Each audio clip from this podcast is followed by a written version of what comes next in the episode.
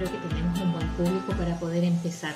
Así que darle la bienvenida a los que se van incorporando hasta ahora. Estamos una vez más con estas transmisiones los días jueves y como yo digo siempre con una mirada desde el alma, porque los terapeutas, los invitados que tenemos acá, todos son terapeutas en terapia de vida pasada, los socios de HTV. Y el tema que nos convoca hoy día es la violencia de género, que hasta hace algún tiempo era considerado un, un asunto de familia algo que no tenía que trascender de las puertas hacia afuera y que tampoco estaba permitido que otros, otros intervinieran. Sin embargo, debemos reconocer que la violencia de género del tipo que sea va mermando la autoestima y eso tal vez genera que las personas no se atrevan a denunciar. Hola Flavia, existe miedo, existe vergüenza y a veces culpa. Entonces hoy día nos preguntamos cómo esta terapia, nuestra maravillosa terapia de vida pasada, nos puede ayudar o nos podría auxiliar en caso de sufrir o haber sufrido, haber quedado con las cicatrices, cicatrices en el alma, de haber sufrido violencia de género. ¿Tendrán alguna relación con las vidas pasadas? Bueno, de esto y más no me voy a extender para traer a la experta acá. Vamos a conversar hoy día me presento, mi nombre es Yasmín Montenegro, estoy transmitiendo desde Antofagasta, eh, soy terapeuta en terapia de vida pasada y los dejo invitados para que vayan incorporando aquí, dejando sus comentarios, dejando sus saludos y voy a comenzar presentando entonces a la invitada muy especial que tenemos hoy. Ella nos acompaña desde San Miguel, es psicóloga y por supuesto terapeuta en terapia de vida pasada. Su nombre es Marixa Peñafiel y la voy a invitar ahora para que comencemos.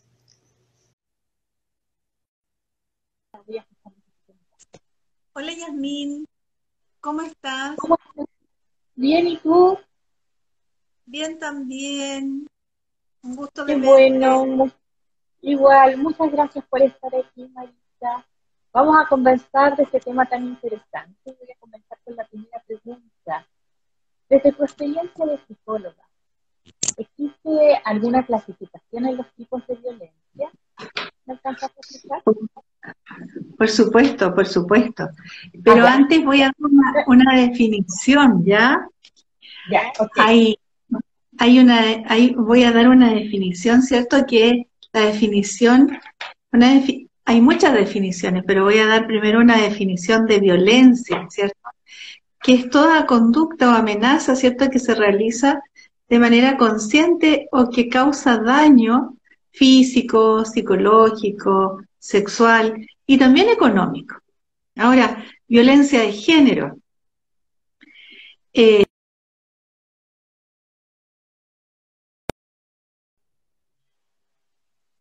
de un sexo hacia otro, que puede ser del hombre hacia la mujer o viceversa. Hoy día de la mujer hacia el hombre. Y de eso, en realidad, creo que aquí es donde existe lo siguiente. Ciclos de la violencia. Están estudiados, ¿cierto? Hay una señora, una psicóloga norteamericana que hizo un, un estudio acerca de los ciclos de la violencia y mm, ella es Leonor em, Walker. Y clasifica los ciclos como en cuatro, ¿cierto? Uno, que es estar en calma, el estado de calma, después un estado de acumulación de tensiones, luego viene una fase aguda, ¿ya? Y esa fase aguda Después de la fase aguda viene una fase que se llama luna de miel. Por eso cuesta tanto salir de la violencia de género, porque mm, en esa, en esa violencia, en esa luna de miel, esperando que pase este ciclo, nos detenemos mucho tiempo. Entonces, hay una, mm, eh, en general muchas veces las personas ni siquiera saben que viven violencia, porque esto puede durar un mes, ¿cierto? El ciclo completo, pero hay familias en donde este ciclo completo dura un año, dos años, entonces como que no se, alcanza, no se alcanza a percibir en qué consiste este ciclo. En la acumulación de tensiones, ¿cierto? La persona que agrede eh, empieza con la violencia generalmente de forma psicológica o verbal. Luego hay otra fase, que es la fase 2, eh, esa fase donde eh, viene la acumulación, después de la acumulación de tensiones viene la fase aguda. En esa fase aguda se pueden producir golpes, daños, eh, como la gota que rebalsa el vaso muchas veces, ¿cierto? Se le tira algo a la persona. Y después de eso, el agresor, ¿cierto? O la agresora, porque ahora ya no podemos decir que, que solamente que sufre esto. Entonces, eh, en esa fase, ¿cierto?, de luna de miel, se presenta a la persona violenta, la persona que es violenta eh, muestra arrepentimiento, muestra arrepentimiento, pide perdón, hace promesas de cambio. Eh, yo no lo quise hacer, tú provocaste esto, tú hiciste que saliera lo peor de mí, eh, y muestra un afecto exacerbado esa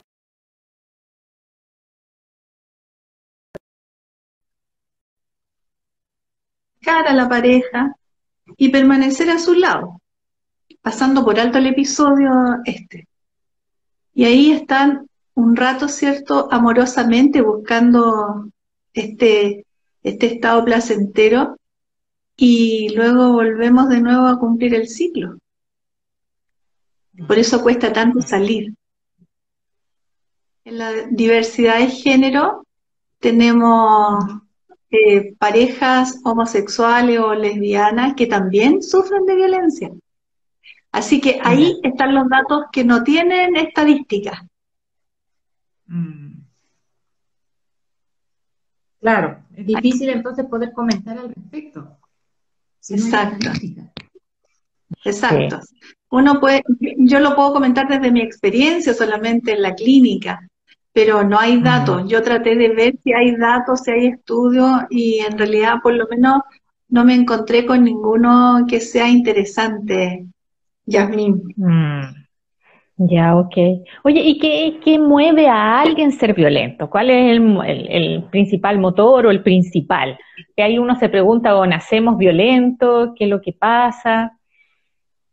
Yo creo que no nacemos violentos. Yo creo que nadie nace violento, se hace violento.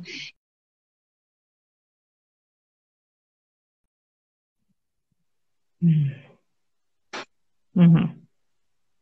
Producto del, vivir se va haciendo violento. Un niñito maltratado, ¿cierto? Eh, es probable que sea un niño violento. Ahora, nosotros también, ¿cierto? Que sabemos de vidas pasadas, eh, también puede ser que las personas, ¿cierto? Las parejas traigan, eh, traigan cosas no resueltas de otras vidas también. Entonces ahí, ahí, eh, ahí, ahí ya escapa a las estadísticas que se pueden hacer. Claro, y a lo que dice la psicología, porque pueden ser verdaderos acuerdos eh, ya pactados de antes, por un asunto de aprendizaje, de deuda. Mm. De evolución. Claro, de evolución. Exacto. Oye, ¿y cuál es el principal motivo? Ajá, que así tú tienes en la consulta el principal motivo de alguien que, es violento, que lo lleve a a tener actitudes violentas? Bueno, em, en realidad es como un comenzar en la violencia mm, pasivo al principio, ¿cierto? Porque nadie se junta con otro ser y, es violento inmediatamente. Eh, hoy mm. día, muchas veces, ¿cierto? los jóvenes consultan después de haber vivido ya eh, experiencias de violencia en el mm. pololeo, con el, con, eh, con su pareja. Entonces, mm. pero lo vivieron una vez y afortunadamente yo encuentro que los jóvenes salen y, y empiezan a preguntarse por qué. Lo, lo encuentro, hoy día lo encuentro más sanadores o porque, eh, y quieren, y se mm. hacen regresiones justamente para ver por qué ellos eh, tuvieron este, apareció en su vida o por qué atraen gente que es violenta. Entonces, queriendo conocer el ciclo, estos jóvenes creo que consultan con, con más frecuencia. Hoy día también eh, hay muchos varones en donde las mujeres los agreden y en realidad no solamente los agreden, y uno diría, es más difícil que una mujer eh, agreda físicamente a un hombre, pero también hay varias mujeres que hacen eso. Em, que no es lo habitual que uno vea. Yo atendí, yo en mi, en mi consulta atiendo mujeres que agreden a hombres. Entonces, eh, es difícil abordarlo porque, em, eh, ¿cómo se llama? Denunciar tendría que denunciar él, pero en realidad no denuncia. Entonces, eh, yo en realidad lo que hago ahí es acudir más que nada a que los niños están viendo eso. Eh, un poco a la empatía. O sea, no sé si a usted le gustaría que su hijito mañana una mujer lo agrediera, porque es aprendizaje también. Están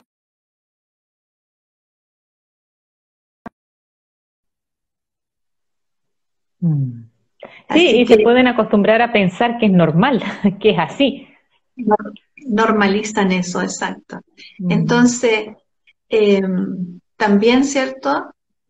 Yo hoy día no veo tantas mujeres eh, eh, con violencia porque ya están, o sea, están denunciando antes o se están saliendo de las relaciones, van perdiendo el miedo. Mm. Eh, cuando se dan cuenta en realidad. Por ejemplo, esto del ciclo de la violencia, cuando uno a veces lo muestra, la gente empieza a tomar conciencia y esa ya es la primera medida para poder salir del ciclo de la violencia. Lo que yo vivo en realidad es una es, es violencia porque a veces no, no lo tienen consciente, lo viven, pero no son conscientes. Cuando lo hacen consciente, esto cambia. Así que eh, en, la diversidad, ¿cierto? También las parejas entre mujeres, también e, existe ahí el ciclo de la violencia. De hecho, muchas veces en ese, en esos casos, cuando uno quiere hablar con la otra, con, con el otro integrante de la pareja, siendo dos mujeres o dos hombres, eh, el otro, el, el que uno intuye que es violento, porque no lo reconoce así la pareja, eh, no viene a acompañarla, sino que la manda porque ella tiene problemas y tiene que solucionarlo. Claro. Pero es el mm. otro el que tiene el problema. Claro, sí. No es fácil, ¿no? Oye, y en, en estos tiempos de pandemia, ¿qué has visto tú? ¿Se ha incrementado este, estas consultas o no consultas, porque la verdad nos van a ir a consultar, pero estas detecciones que tú puedes hacer de, violencia de género. Claro, porque, eh, pero yo creo que hoy día sí hay más violencia porque las mismas mujeres, ¿cierto? Y los hombres también, como están en la casa, antes no estaban juntos. Era como hombres muy trabajólicos, ¿cierto? Eh, que en realidad estaban, no sé, el domingo, pero hoy día eh, cuando se tienen que quedar en la casa y desconocen al otro, tanto hombres como mujeres. Yo creo que hoy día es como no nos conocíamos. Ah, qué terrible. no nos gustamos juntos. Eh, no sé, yo nunca he, entendido cómo están juntos si no podían estar juntos. Pero y, varios, varios se, pues. Ahí sí estás bien, sí, sí, estaba comentando lo mismo, estaba comentando lo que tú decías, que, que, sorprende esto de, descubrir que te estaba molestando el otro, o sea, te, te quiero pero lejito o te quiero eh, mientras que estés menos tiempo, algo así. Exacto, exactamente, exactamente. Eso, eso sí se consulta mucho, pero lo que más se consulta en este momento, Yasmin, es los hombres, los hombres los hombres cómo lo pasan mal. Y, mm. y realmente eh, ellos creen que está bien. Ellos creen que, o sea, hay que quedarse, como lo hacían antiguamente las mujeres. Mm. que se quedaban, porque hoy día también cierto esto de que la mujer trabaje y muchas veces gane más que ellos, también los pone en,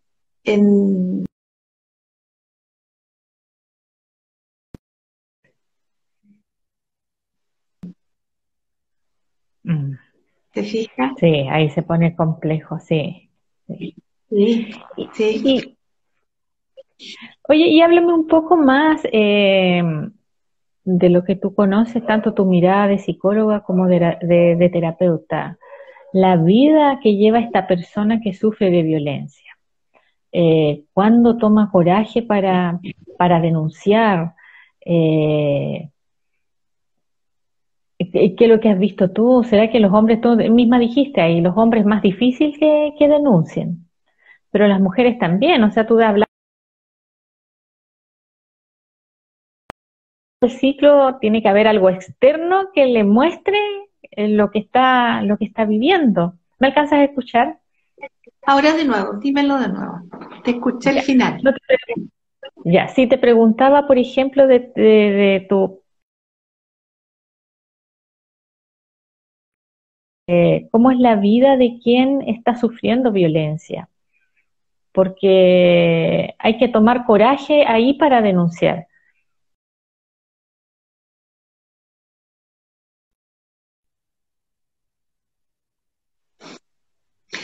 Eh, yo creo que los hombres toman coraje cuando usan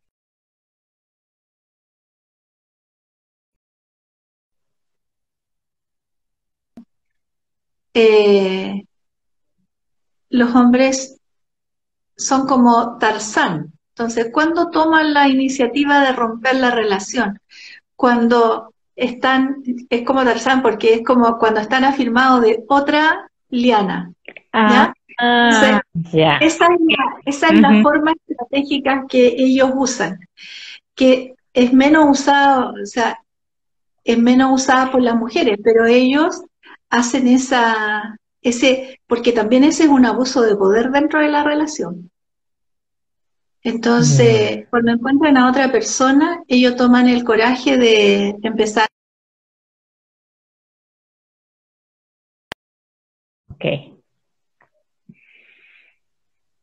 Como que necesitan de ese otro apoyo para tomar ese coraje. Y en el caso de las mujeres. Bueno, y, lo curioso ahí es que el hombre no se dan cuenta que al final de, al final se encuentra, se encuentran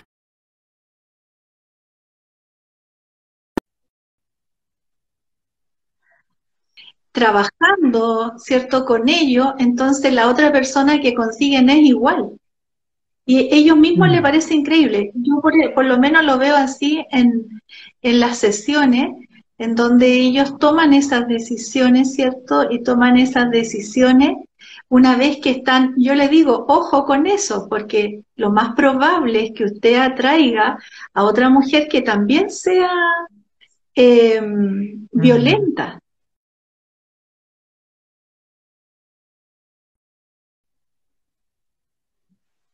Que hace lo mismo. Por ejemplo,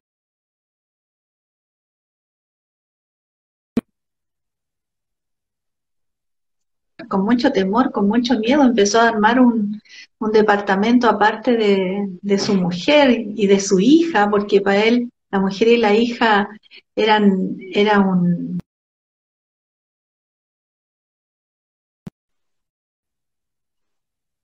Le mm. decía, eh, si te vas a arrendar, arréndate en un piso 3, porque yo no voy a subir al 15.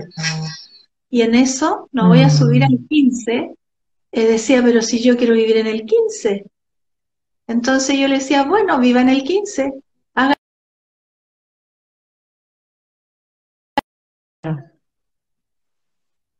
quiere sí acuden más a, a, la ley y conocen la ley, porque si tú denuncias por violencia intrafamiliar, inmediatamente le ponen una, una medida eh,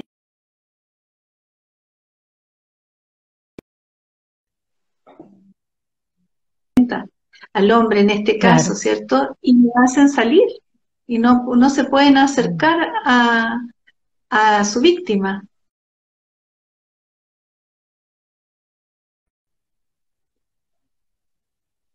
Tan tabú esto. Hoy día ya se habla más, se ayuda más, las mujeres están más, estamos más empoderadas también. Sí, es verdad.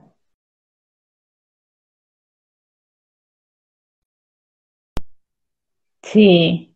¿Cuál es el, el motivo gatillante más, eh, más común ¿Por qué surge esta violencia? ¿Los celos? Eh, ¿La competencia?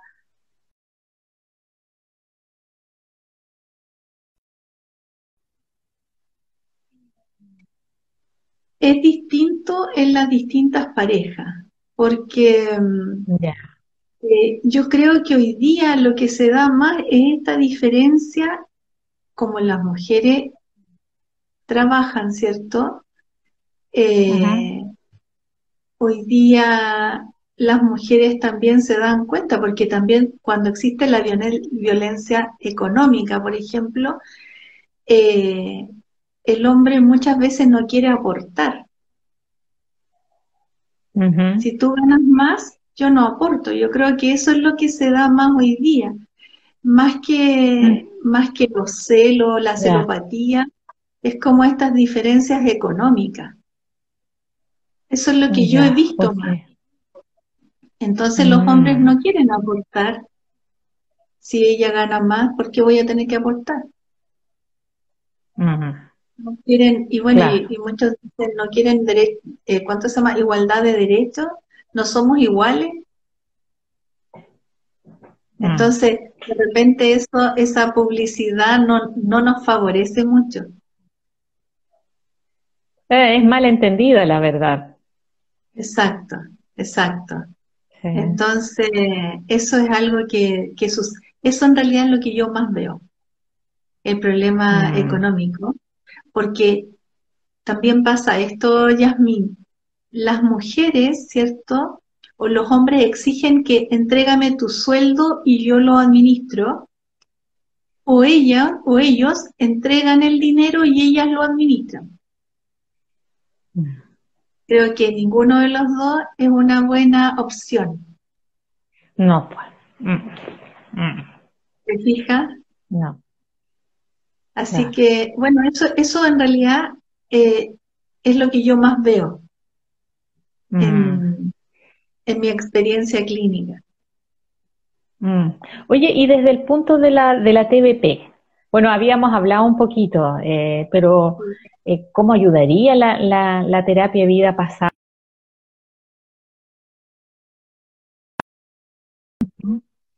¿Verdad?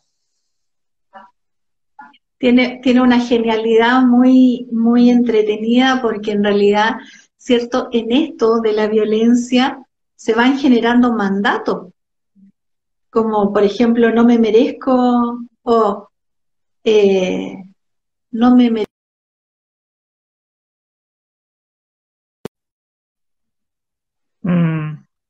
¿Cierto? Fue culpa mía, por eso es que el otro se puso violento. Claro, fue culpa mía, por eso un mandato, fue culpa.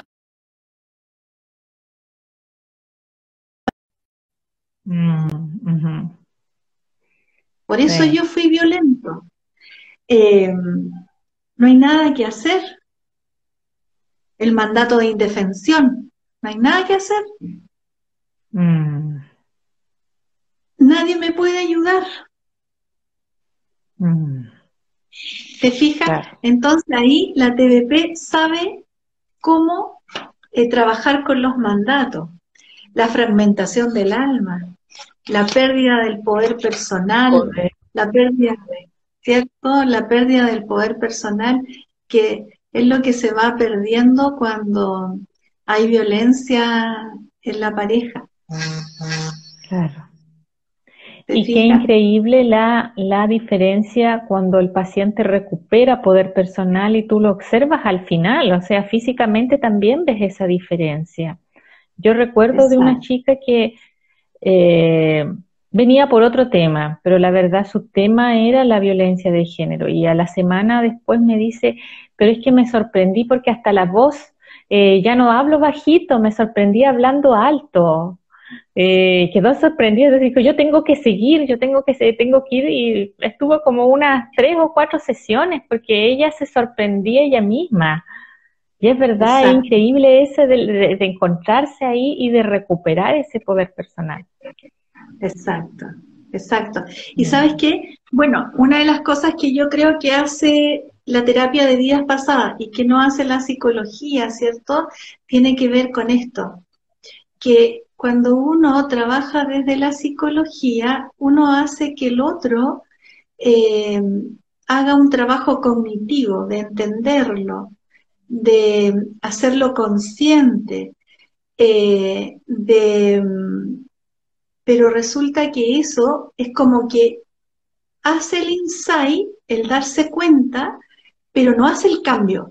Sin embargo, terapia de día pasada, como actúa a nivel energético, el cambio sí o sí lo hace. Claro. ¿Te fijas? Eso de recuperar el poder personal es, es recuperar una, es, un, es una, una recuperación energética. El otro tiene mi energía, el otro me quitó mi energía. Mm. El otro funciona con mi energía. Al pedirla de vuelta, ¿cierto? Yo me voy completando mm. con todo, con todo, y me puedo defender. Claro, y también la terapia vida pasada también hace ese, esa, ese reconocimiento de estos aspectos que tú hablabas cognitivos, porque es eso, se da cuenta, toma conciencia también estando ahí, y no en un nivel de conciencia del, del, físico habitual, sino en un nivel de conciencia que hablamos de conciencia expandida, entonces consigues ver con otra mirada todo lo que está pasando, lo entiendes y además haces este trabajo espiritual. Exacto, exacto. Por eso digo yo, actúa en todos los niveles, en el cognitivo, en el emocional, en el nivel energético, en el nivel espiritual. Eso es lo, eso yo creo que es lo interesante que tiene la terapia de vida pasada, que mm. actúa en todos los niveles. Eh, y, ahí, y ahí hay un cambio real y uno lo ve inmediatamente. Uno sale el mm. paciente de la consulta y su cara cambió. Claro. Por ejemplo, muchas personas dicen, yo estoy cansada, lo que me decía justamente una paciente hoy día me decía, yo estaba tan cansada antes y ahora tengo, ahora tengo, mm, así como no me canso, tengo energía, tengo que hacer más cosas, pero las puedo hacer. Antes vivía cansada, vivía sin energía en el fondo. Claro, Claro, le habían quitado su poder personal, que era de ella.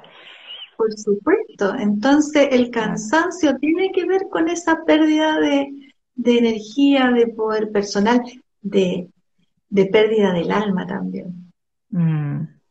Claro, y ahí te preguntas, te vas buscando por la medicina tradicional, bueno, ¿a qué se debe este cansancio? Y podrías hacerte un chequeo completo y pasar por todas las especialidades sin encontrarlo, porque ahí solamente se está viendo el cuerpo físico. Exacto. Pero ¿qué pasa con la, parte energética? Claro. Porque somos pura energía. Somos positivos negativos. Mira, estoy mirando si es que hay alguna pregunta. Creo que están ahí, han mandado varios corazoncitos y todo, pero todavía nadie se ha atrevido a hacer preguntas. No encuentro aún. Estoy mirando acá. No, no, no han habido ninguna pregunta. Sí, a mí me encanta también y la verdad es ideal la terapia de vida pasada para trabajar estos temas. Sí, sí. Para, para ambos lados, Marisa, para el violentado, claro, y para el que violenta. Porque el descubrir dónde es esos impulsos, que es muchas veces también una baja autoestima de parte del, del violentador. Exacto, exactamente. O sea, para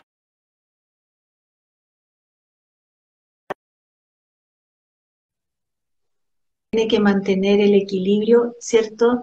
Y el respeto por el otro, o sea, ninguno, ninguno es mejor, ninguno mm. esto.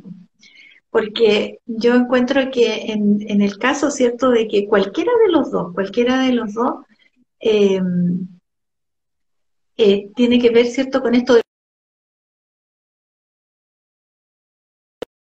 También es otro tema.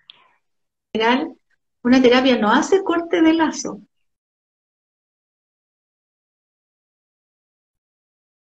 liberar. Que también ahí hay un, intercambio de energía a través de los lazos, un flujo de energía y estás perdiendo. Se quedó, para, ahí sí quedó Marisa. estás media congelada.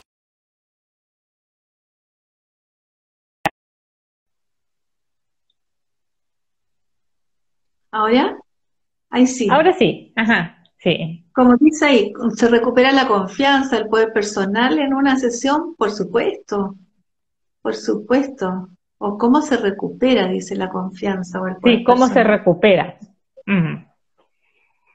Bueno, a través de recuperar, ¿cierto? Eh,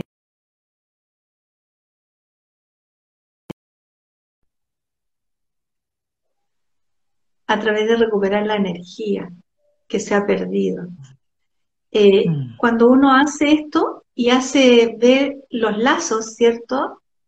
Eh, hay muchos lazos por los cuales uno no deja al otro. El otro día veía en una, en una señora cadenas en las manos, imagínate.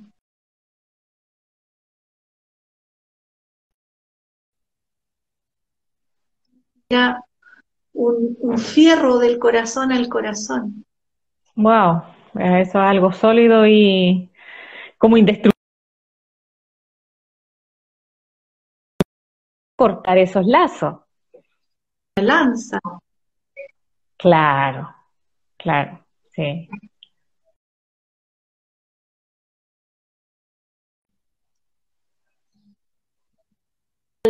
Los mandatos, las promesas las promesas. Claro, sí, pues las promesas también. Déjame ver, hay algo acá, preguntaron, ¿todas las personas pueden hacer esto? ¿Se referirá al corte de lazo? Eh, sí, todas las personas pueden hacer esto. Después dice aquí, consulta si, a ver, consulta si siempre un niño es violento porque en su hogar vive violencia?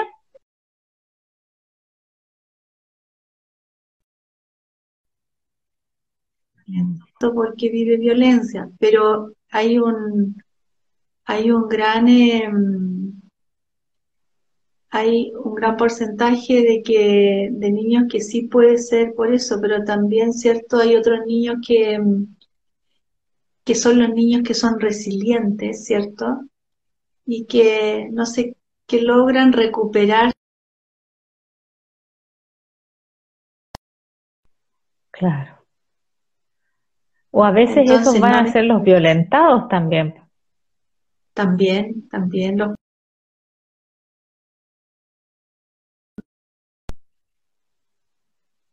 Claro, mandatos dicen eh, ya.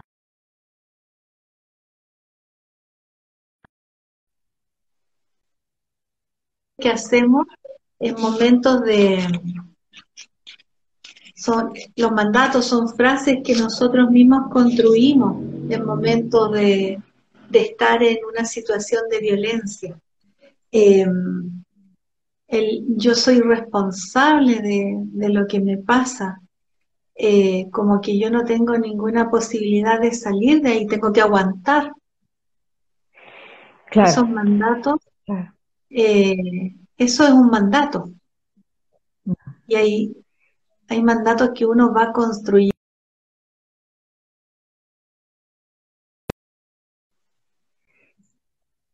construyendo las relaciones de pareja. Yo te voy a amar. Son frases que, que surgen en un momento de, en algún momento que esté cargado de emoción. Entonces al final esas frases quedan grabadas en el campo energético. damos cuenta cómo esa frase nos empieza a condicionar de ahí en adelante.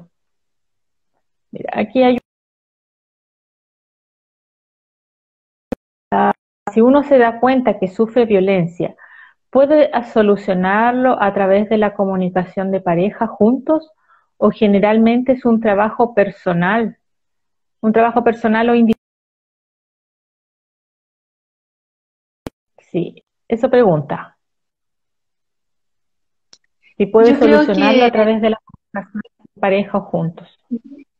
Sí, yo creo que por eso existen las terapias de pareja, ¿cierto? Mm. Entonces las terapias de pareja sí lo pueden solucionar. El tema es que eh, generalmente traen historias por separado. Y esas historias, ¿cierto?, que traen por separado las parejas, hacen que se forme esa relación. Porque vibramos, que sabemos de energía, se vibra, ¿cierto? Y uno se encuentra con alguien que vibra que tiene el mismo nivel de vibración.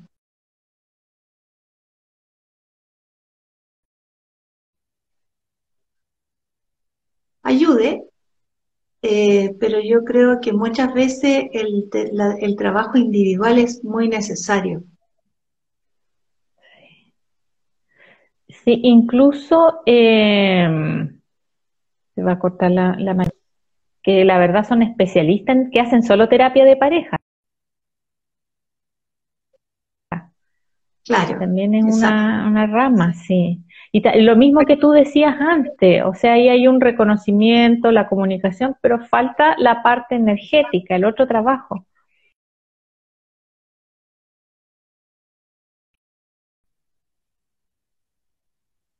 Entonces, mm. eh, ellos mismos van viendo y, y, en el transcurso del proceso se van dando cuenta que parece que eh,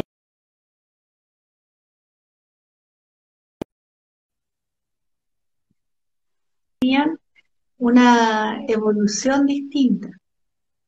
Ah, Así que me, toca ver esas dos partes también. Nosotros estamos yendo a terapia de pareja, pero mm, en esta terapia de pareja los dos están tratando sus problemas personales que, que, se relacionan desde la niñez. Mm. Y desde la niñez hay algo. Hay harto. De repente las exigencias que le hacemos a las parejas son exigencias que nosotros hubiésemos querido que nuestros padres nos hubieran satisfecho. Y que la quiere satisfacer a través de la pareja.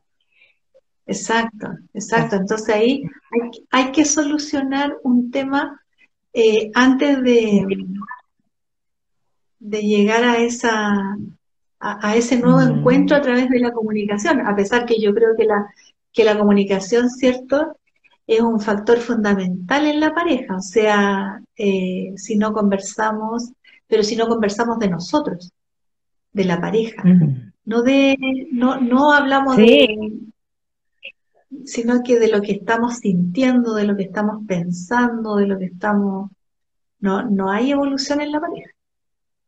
Claro que sí. Y eso se da mucho, Marisa, increíblemente, ¿ah? de que se esté conversando de la noticia, se esté conversando de lo que está afuera, pero no de lo que estamos sintiendo, de lo que nos está doliendo del otro. Y esa ha sido como la gran invitación, este confinamiento, pero que no siempre se ha dado así, pues no estamos conversando de, nosotros. Mira, por acá hay otro, eh, preguntan un ejemplo de mandato y preguntan en qué consiste en sí esta terapia de vidas pasadas para esta toma de conciencia. Bueno, un mandato, ¿cierto? Nadie me puede ayudar. Ese, es un mandato de indefensión. Nadie me puede ayudar. Mm. Está solo o sola. Claro, claro. Entonces, eh, y, ahí no buscas ayuda. Exacto, ahí si nadie me, o sea, no voy a buscar ayuda porque nadie me va a ayudar.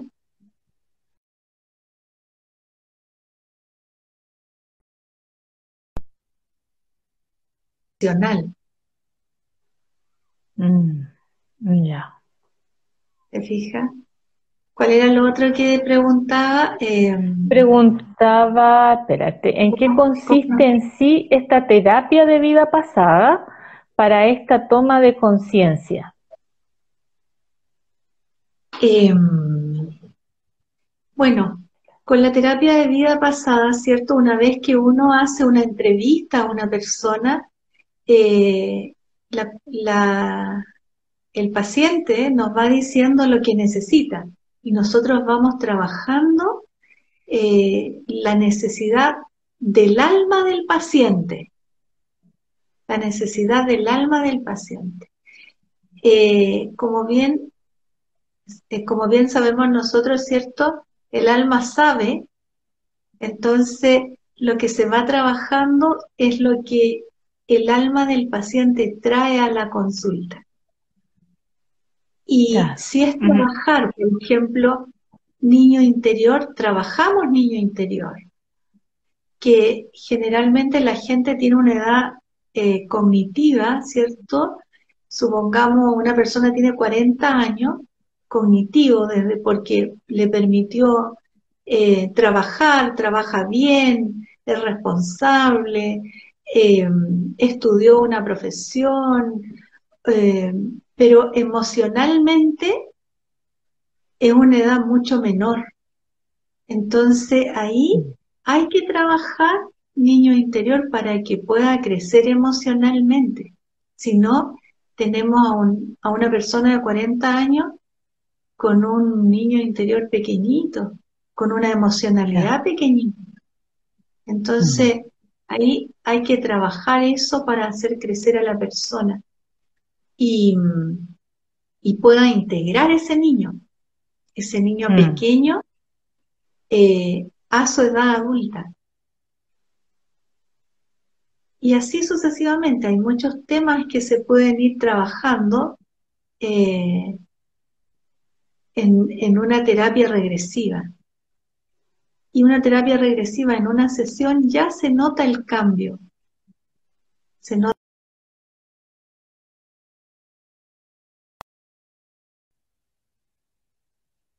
que también hay que invitarlos a que estudien terapia de vidas pasadas. ¿Cierto? Claro que porque, sí, pues. Porque yo creo que mientras más terapeutas hayamos, eh, más gente sana va a haber. Así que, que hay que invitar a algunos a que estudien, estudien terapia de vida pasada también. Porque todo lo podemos hacer. Sí, y bueno, y hay bastante bibliografía también para, para leer. Nosotros lo que hacemos, claro, es que la persona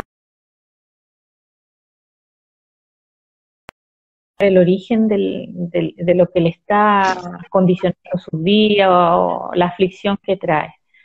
Y a partir de ahí, cuando lo recibe todo y uno empieza a rescatar estas frases como las que estaba diciendo Marixa, ¿cierto? Nadie me puede ayudar, o otras frases que se va creando en el momento, o las, que, los sentimientos que tienen en ese momento, las emociones, y poder relacionar eso con la vida actual cómo van influyendo. Y ahí el paciente va tomando conciencia cómo es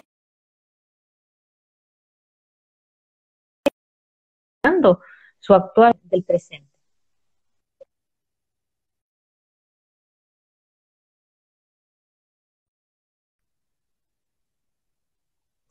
Bibliografía, entonces yo decía lo siguiente, leí los títulos de estos libros, pero en realidad me parece que son tan trágicos que no sé si los leería. Entonces uno de ellos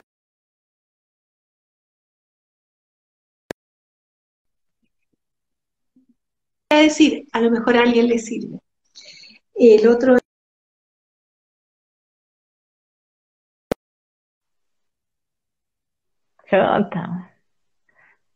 Ya, el, título ya, su frecuencia ya no, no me gustó. Entonces yo, creo que es mejor, ¿cierto?, leer este libro de terapia.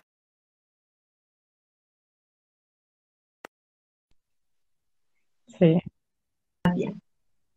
A buscar por ahí la, a todos de que la asociación busquen en HTVIT hbit.org, van a encontrar ahí el listado de terapeutas certificados. Varios de nosotros estamos atendiendo hasta Punta Arena. Así que tienen en todos lados. Mira, aquí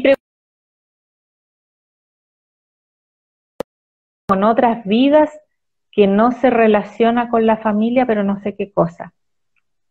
Supongo que lo que estamos hablando, la violencia de género, supongo, tiene relación con los ancestros o con otras vidas que no se relaciona con la familia. No entendí mucho, yo no sé si tú entendiste, Marixa. No, lo alcancé a ver, pero ¿sabes qué? Con respecto a los ancestros, eh, bueno, a veces los ancestros en terapias de vida pasada eh, somos nosotros mismos en otras vidas. ¿Sí? ¿Se entiende? Claro. Sí, sí. Porque, volvemos a nacer, por lo tanto, a veces eh, en, esta, en esta programación que hacemos antes de, bajar, ¿cierto?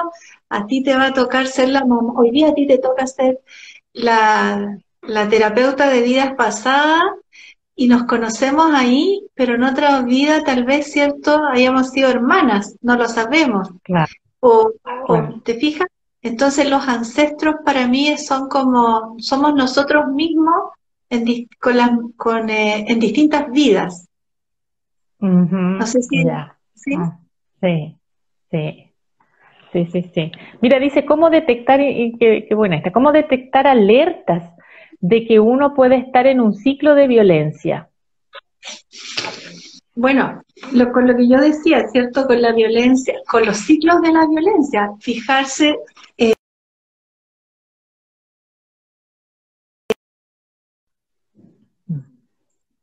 por eso es que es tan, por eso es que es importante el ciclo de la violencia, porque si yo empiezo a detectar, ¿cierto? Que cada, ¿y esto cuándo fue la última vez